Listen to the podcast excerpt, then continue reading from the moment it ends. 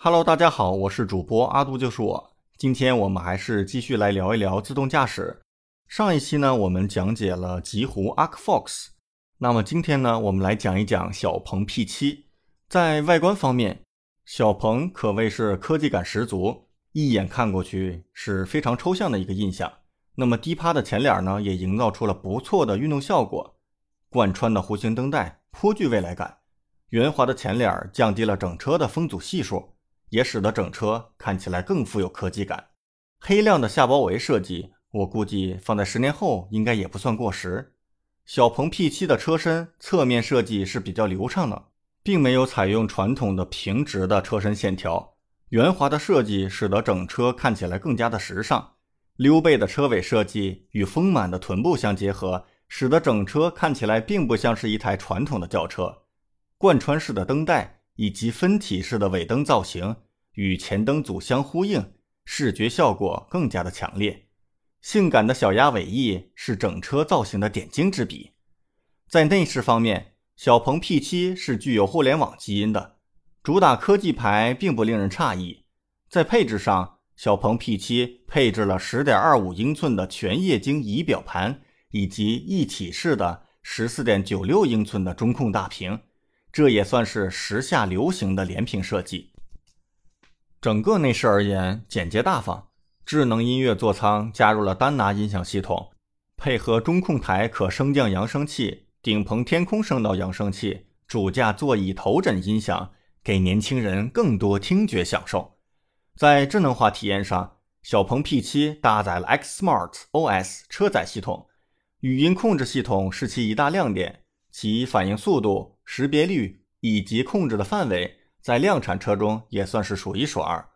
同时，它内部还集成了支付宝、唱吧这些主流应用，具有非常广的一个扩展性。不过，值得一提的是，P7 的车载系统过于依赖网络，如果在信号不好的路段，可能体验就有所打折。另外，小鹏 P7 也有很多与众不同的设计，比如人脸识别摄像头。可触摸控制的多功能方向盘按键、双闪按键顶置、隐藏式出风口、怀挡设计、电动充电口盖等等。同时，为了让驾驶员好好利用这个语音系统，设计师也最大程度缩减了实体按键，包括灯光控制、后视镜调节、后备箱开启按键等等。至于方不方便，跟个人习惯和具体的使用场景有关。如果大家有机会，可以去体验一下。在空间方面，尺寸上，小鹏 P7 长宽高分别为四八八零、一八九六、幺四五零毫米，轴距为二九九八毫米。从乘坐体验上，小鹏 P7 的空间有 B 级车的水准，后排腿部空间毫无压力，头部空间也挺富裕，而且座椅坐起来是十分舒适的，皮质用料很不错，高级感很强。不过，无论是前后座椅还是其坐垫设计都有点短，对腿部的支撑可能不太够。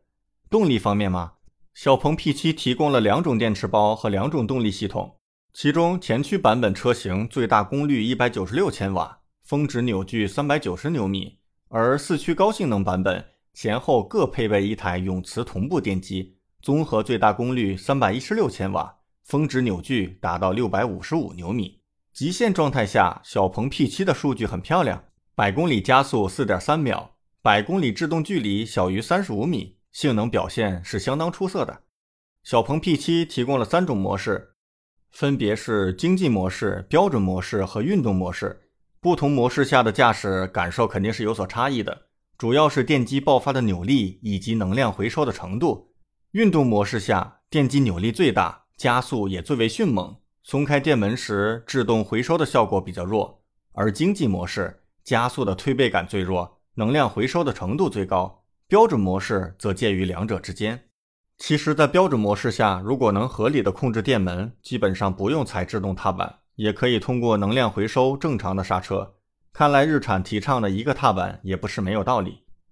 在悬架形式上，小鹏 P7 用的是前双叉臂式加后五连杆独立悬架。侧向支撑性会更强，在过弯的时候就能够有所体现。CDC 主动悬架会根据路况实时调整阻尼，同时也提供了三档基础设定。让人觉得非常惊喜的是，P7 的滤震性能也是可圈可点的，过沟过坎的时候，基本没有太多的路面信息传递到车内，而且风噪也隔绝的比较好。只是 P7 用了一套米其林的 PS4 运动胎，胎噪稍稍有些明显。值得一提的是，P7 在操控方面确实继承了德系车侧重操控的传统，转向有阻尼感但不重，指向灵敏精准，但制动调教偏软，需要大脚下去才能发挥出比较强的制动力。小鹏 P7 搭载的是 XPilot 3.0辅助驾驶系统。从整体设计来看，这款小鹏 P7 比起单纯的 B 级家用车，看上去更像是科技包装下的个性化车型。大胆的设计，注重驾驶者体验的调教，以及更多智能科技的融入。从这样的设定来看，相信它应该是把目标锁定在了国内一二线城市的年轻群体。也就是说，它将会和特斯拉。以及一众豪华品牌正面对垒，在这场没有硝烟的战争中，你觉得小鹏 P7 小鹏会取得怎样的成绩呢？你对小鹏汽车又有怎样的印象呢？欢迎你到评论下方留言，我们下期再见。